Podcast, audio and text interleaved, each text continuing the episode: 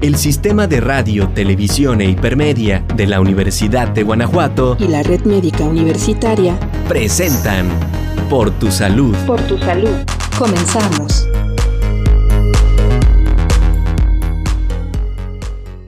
Hola a todos, ¿cómo están? Bienvenidos nuevamente a otro de episodio de Por tu Salud. Mi nombre es Vianney Contreras, coordinadora de Medicina Preventiva en, Red Médica Universitaria.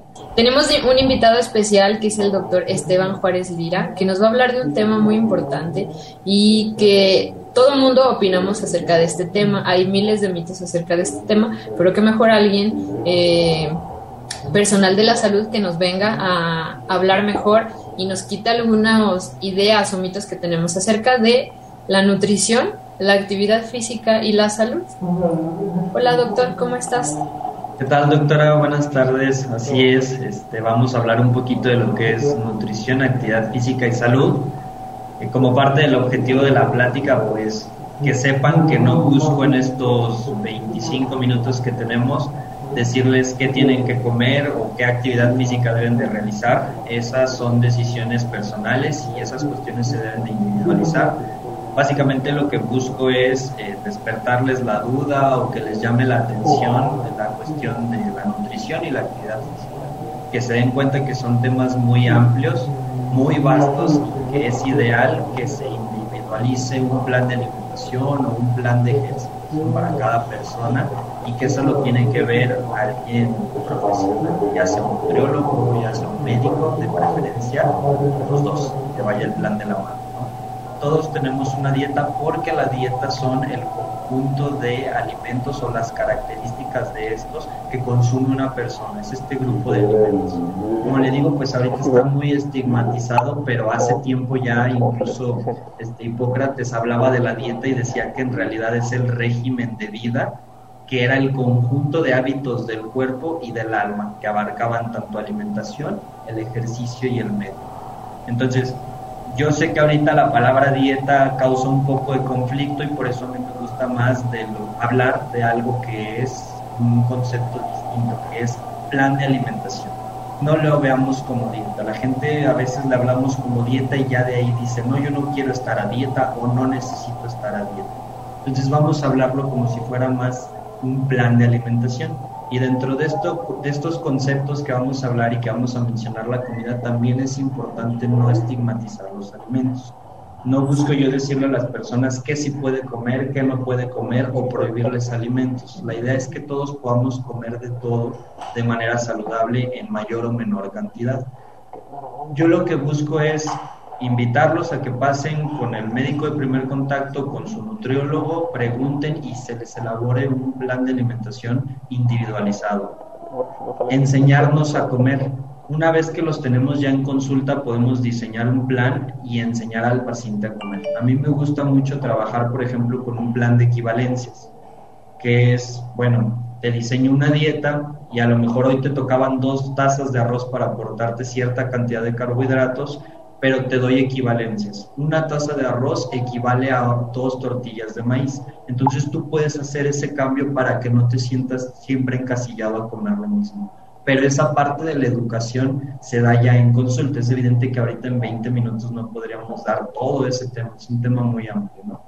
Pues qué bueno que metas esto, este tema, Esteban, porque desde aquí hay que ir quitando como esos estigmas o esos mitos de que la dieta y que la dieta y que es luchar contra muchas creencias y también con principalmente con alguna población en particular donde se ha visto que comer bien está mal o te burlas, ¿no? O sea, de porque ingerir vegetales te hace te hace mala persona o bueno, te ponen algún apodo o igual con el agua natural, ¿no? Que vienen muchos estigmas. Entonces, qué bueno que menciones también todo esto para decir que realmente no es malo. O sea, a lo mejor se pueden burlar de ti porque estás teniendo una alimentación saludable, pero que hay que quitarnos también esa venda de los ojos porque también es falta de información. Y ah, nosotros comemos como nos enseñaron nuestros papás. Y a nuestros papás nos dieron de comer como les enseñaron sus papás. Pero realmente, ¿quién les dijo cómo se debe de comer?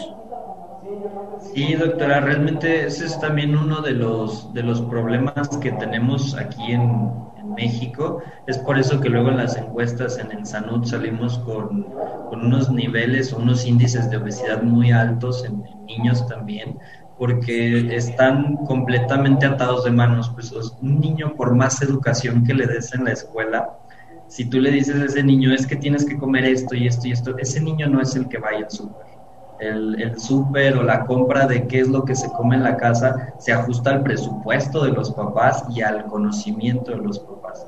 Entonces, desde por eso es que yo trato de que los pacientes que vemos en la consulta sean quienes enseñen a comer porque si cambio el hábito del papá de, o de la mamá, que es quien, quien compra los alimentos, bueno, ella me va a ayudar a educar a su hijo. Entonces, creando hábitos saludables en los papás es más fácil que los niños ya se vayan cambiando algunas ideas que tenemos.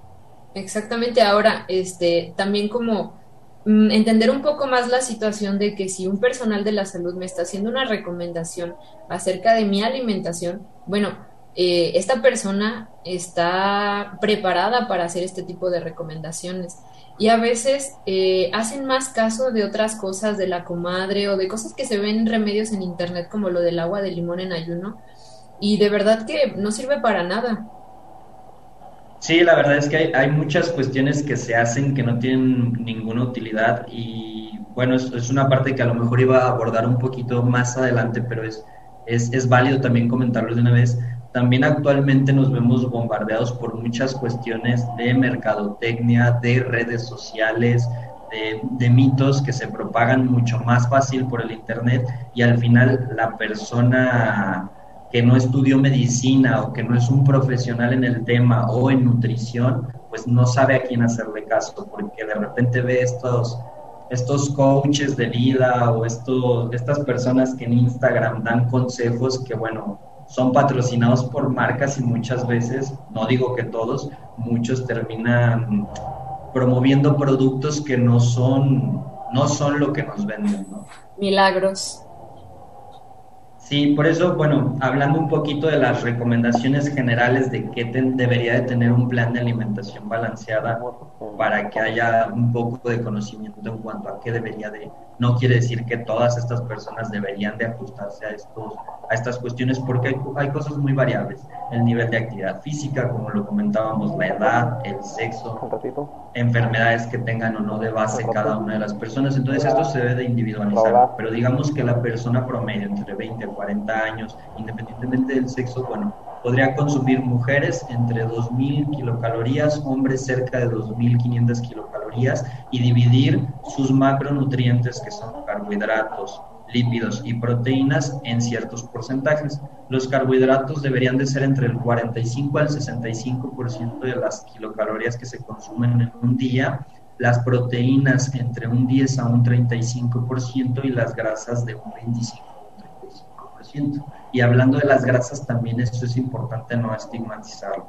No todas las grasas son malas, las grasas no están prohibidas, pero sí debemos de conocer qué tipo de grasas hay. Tenemos grasas saturadas, que para entenderlo más fácil son las que vienen sólidas, ¿no? La mantequilla, la manteca, que sí no son saludables están las grasas trans, que son las que vienen en alimentos ultraprocesados, las galletas, las frituras, pero también tenemos las grasas buenas, que son las insaturadas, ya sean mono o poliinsaturadas, donde tenemos cuestiones como el aceite de oliva, el omega 3, alimentos que sí podemos consumir, por ejemplo, los pescados, los aguacates, las nueces. Entonces, es importante saber que estar en un plan de alimentación no es comer feo o comer sin sabor, ¿no?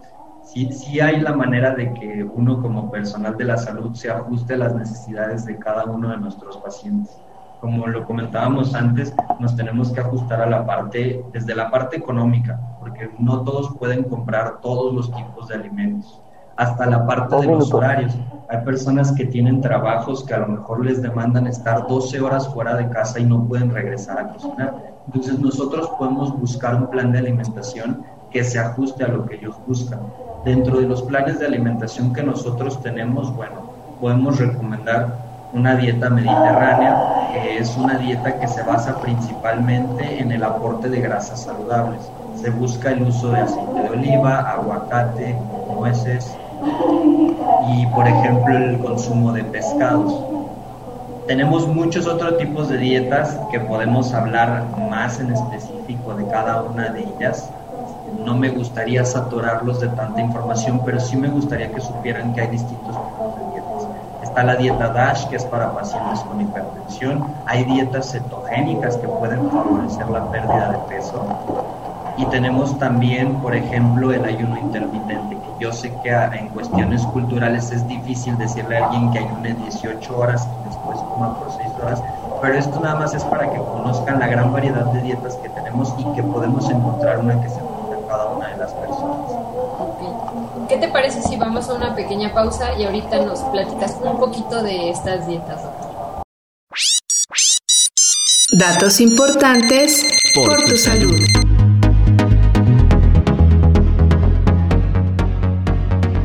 Nutrición, actividad física y salud. Llevar una dieta balanceada y realizar actividad física todos los días es la mejor receta para la salud y el bienestar de tu cuerpo, ya que el sedentarismo está considerado por sí solo un factor de riesgo de muchas enfermedades crónicas. La nutrición es el proceso por el cual el organismo ingiere, digiere, absorbe, transporta, utiliza y excreta las sustancias alimenticias. Las sustancias alimenticias. Lo que permite su crecimiento, mantenimiento y reparación a través de la energía que procesa. Por otra parte, la actividad física está relacionada con el consumo que realizamos de nuestra energía alimenticia, es decir, la cantidad de energía ingerida a través de los alimentos en comparación con la cantidad de energía utilizada por medio del deporte. Una persona normal suele gastar entre 1.600 y 1.800 calorías por día, en tanto que un deportista profesional puede llegar a quemar 12.000 calorías por día, por lo que la cantidad y el tipo de alimentación debe de ser diferente. No obstante, si la acción nutricional y la actividad física no se desarrollan en equilibrio, nuestra salud puede verse seriamente afectada. Datos importantes por, tu, salud. Ya estamos de vuelta por tu salud.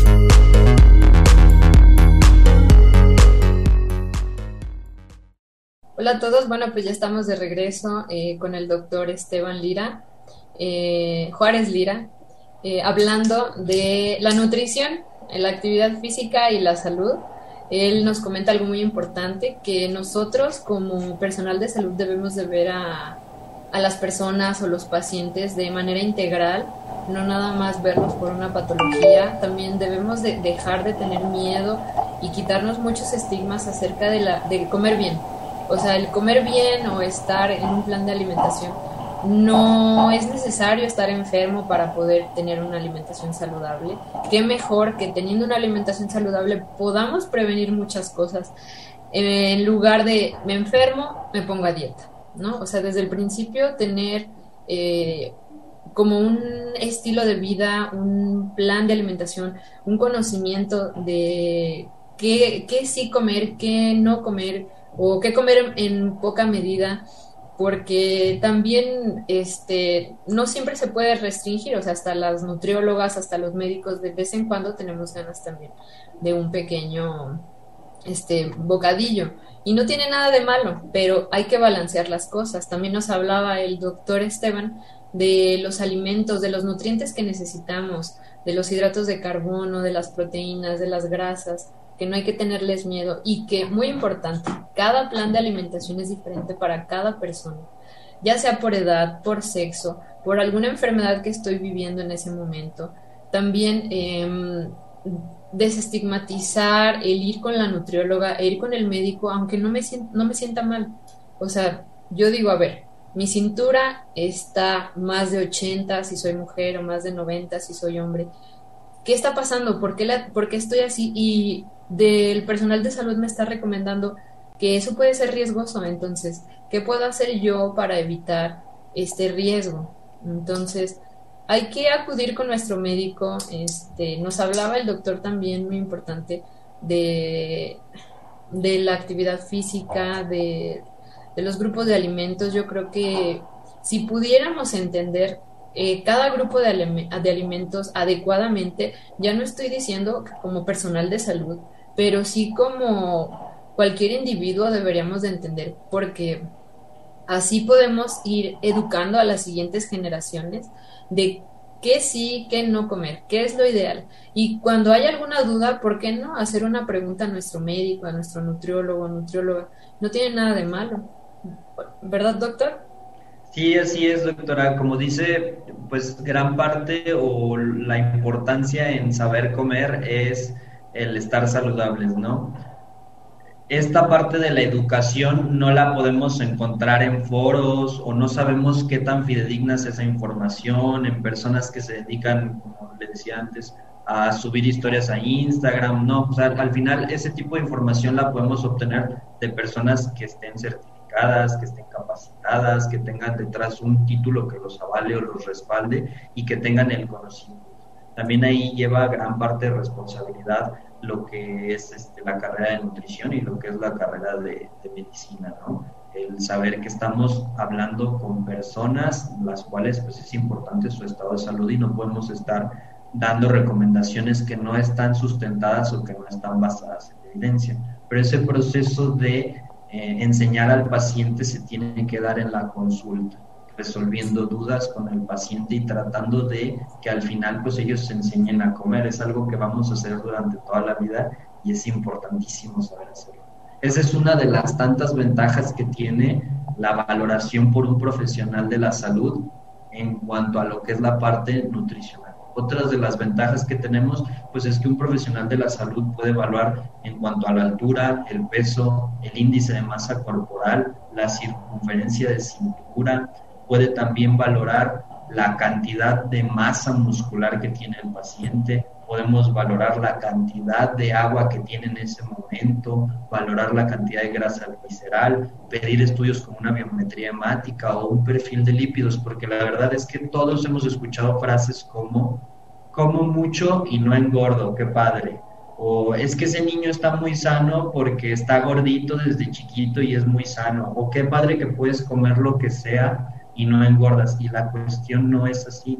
Hay que recordar que estas enfermedades como la obesidad, el sobrepeso, la dislipidemia, hipertensión, diabetes, el síndrome metabólico son enfermedades silentes. Son enfermedades que no nos van a dar un síntoma y realmente hasta que no somos valorados o evaluados por un médico no nos vamos a dar cuenta de estas enfermedades.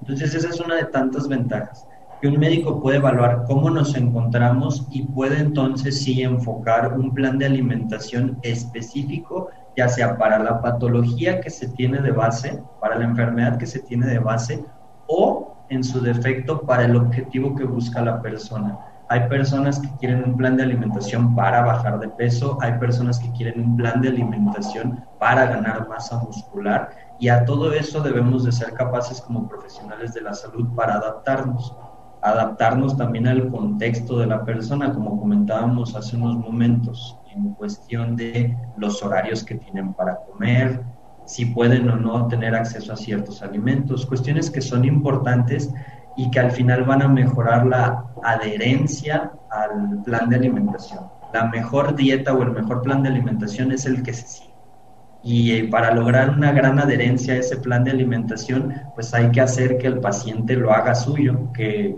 entienda pues que no quiere decir que, porque luego pasa esto, que hacemos dieta un mes, dos meses, tres meses, dieta restrictiva, nos restringen unos alimentos y luego ya otra vez el resto del tiempo comemos mal.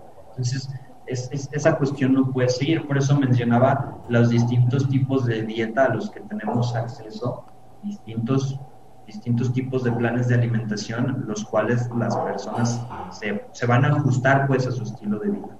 Y no quiero dejar de lado tampoco el aspecto psicológico, porque es muy importante entender que cada persona también tiene su contexto social, su contexto familiar, está el impacto de las redes sociales y ahorita con cuestiones de pandemia ha habido muchos desórdenes alimenticios, trastornos psicológicos como depresión, ansiedad, que también modifican los hábitos de la alimentación de cada Fíjate que qué importante esto Entonces, y de cada persona. Este, y quisiera hacer nada más una pequeña remembranza acerca de lo que hablas de la importancia de acudir con tu médico o con tu nutriólogo, porque hablabas algo de la el índice de masa corporal. Actualmente, si te metes a internet, todos podemos sacar el índice de masa corporal y, catalogarlo, porque está en internet la fórmula. Es muy fácil y la podemos decir aquí, que es el peso en la talla al cuadrado, la talla en metros y, la, y la, el peso en kilogramos.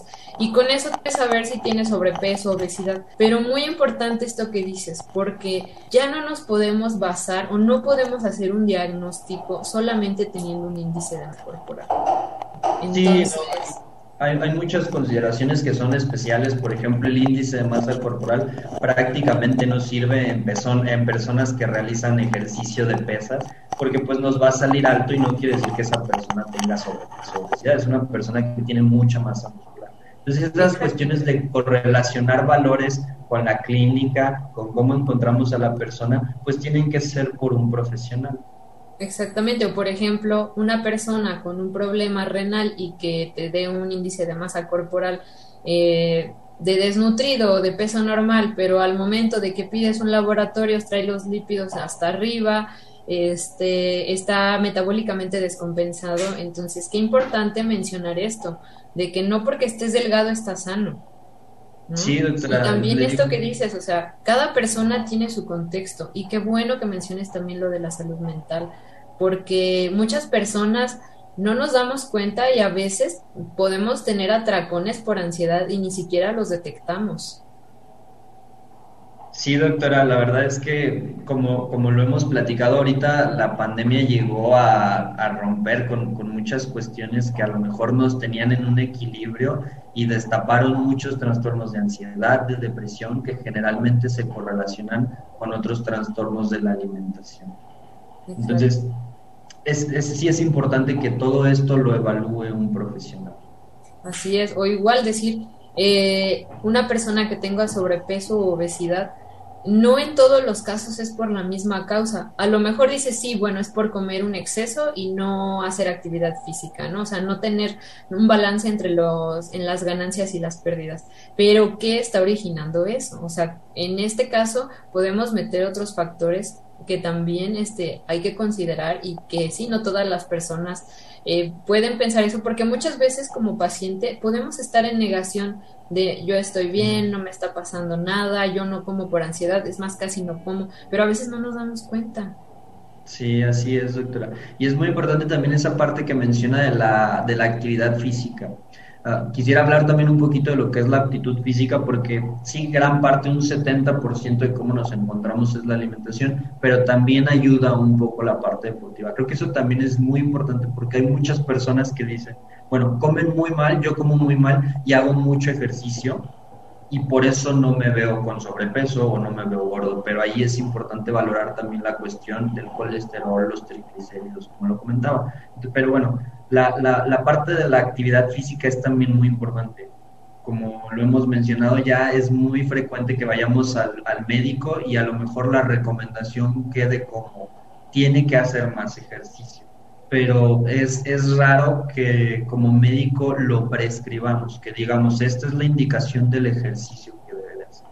Entonces, tampoco deberíamos de tener como pacientes el miedo de ir y preguntar, bueno, yo soy un paciente con sobrepeso, tengo diabetes, eh, me duele un poco las rodillas cuando corro, qué ejercicio puedo hacer, cómo me recomiendan que lo haga. Entonces, todas esas dudas también las podemos resolver en consulta. Hay muchas ventajas de, tener el hábito de hacer ejercicio, cuestiones que se han mencionado como que los pacientes que realizan ejercicio tienden a ser más felices, tienen mejores niveles de colesterol, tienen menor riesgo de accidentes cerebrovasculares, etcétera son pacientes, bueno, son personas que al final son más eficientes. No todo ejercicio es para todos, eso hay que saberlo. Hay, hay que clasificar, bueno, el ejercicio lo podemos clasificar en, función de si es aeróbico o anaeróbico. Aeróbico es el ejercicio que nos causa una demanda respiratoria, una demanda metabólica y este tipo de ejercicios son, por ejemplo, el caminar, el correr, el nadar, el andar en bici Y el ejercicio anaeróbico, bueno, es el ejercicio que involucra grandes grupos musculares y lo que busca es aumentar la masa muscular. Son dos tipos de ejercicios. Hay esquemas, por ejemplo, para los pacientes diabéticos se ha visto que el, realizar ejercicio anaeróbico y aumentar la masa muscular vuelve más eficiente el cuerpo para el uso de insulina y se puede combinar con el ejercicio aeróbico para la pérdida de peso y lograr mejores controles glucémicos. Entonces, yo sé que esto ahorita puede parecer mucha información para una plática, pero es nada más para que se den cuenta de que sí hay muchas áreas de oportunidad,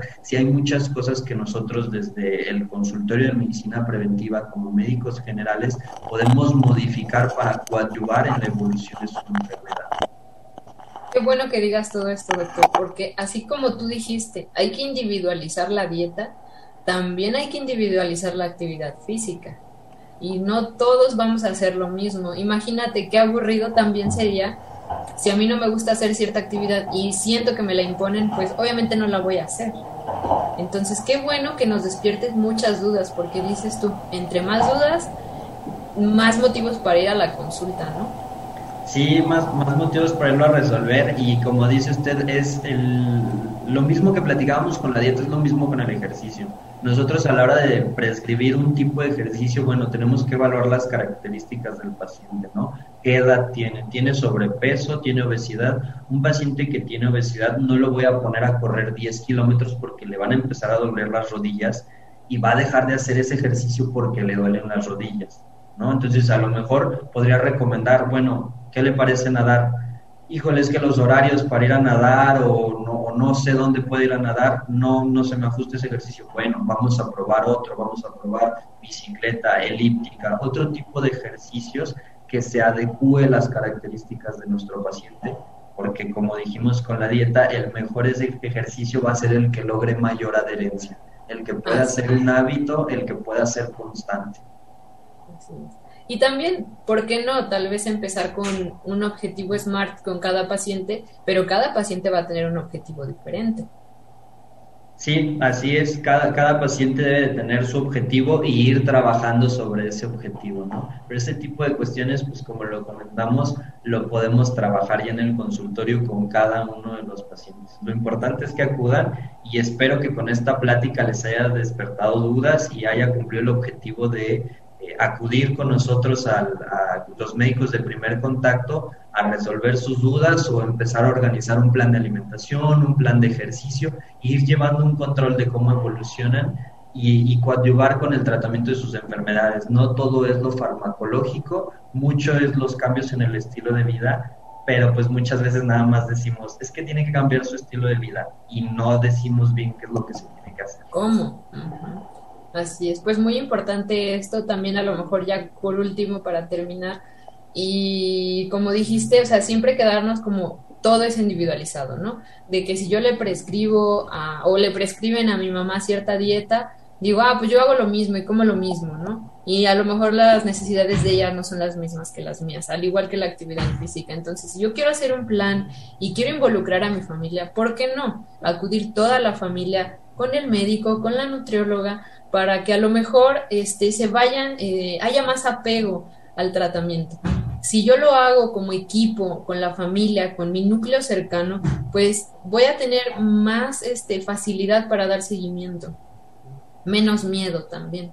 Sí, sí, doctora, digo, a lo mejor eso escapa ya un poquito los alcances de la plática, pero mucho lo, ha buscado hacer este, a últimas fechas con algunas tecnologías, eh, involucrar la parte social el, tener una red de apoyo de, bueno, no soy yo el único que está realizando esto o está teniendo este plan de alimentación. Hay mucha tela de dónde cortar y mejor si hay alguna duda, aquí dejamos tu correo, doctor, que es e.juarezlira.ugto.mx. Muchas gracias por la presentación, por la plática.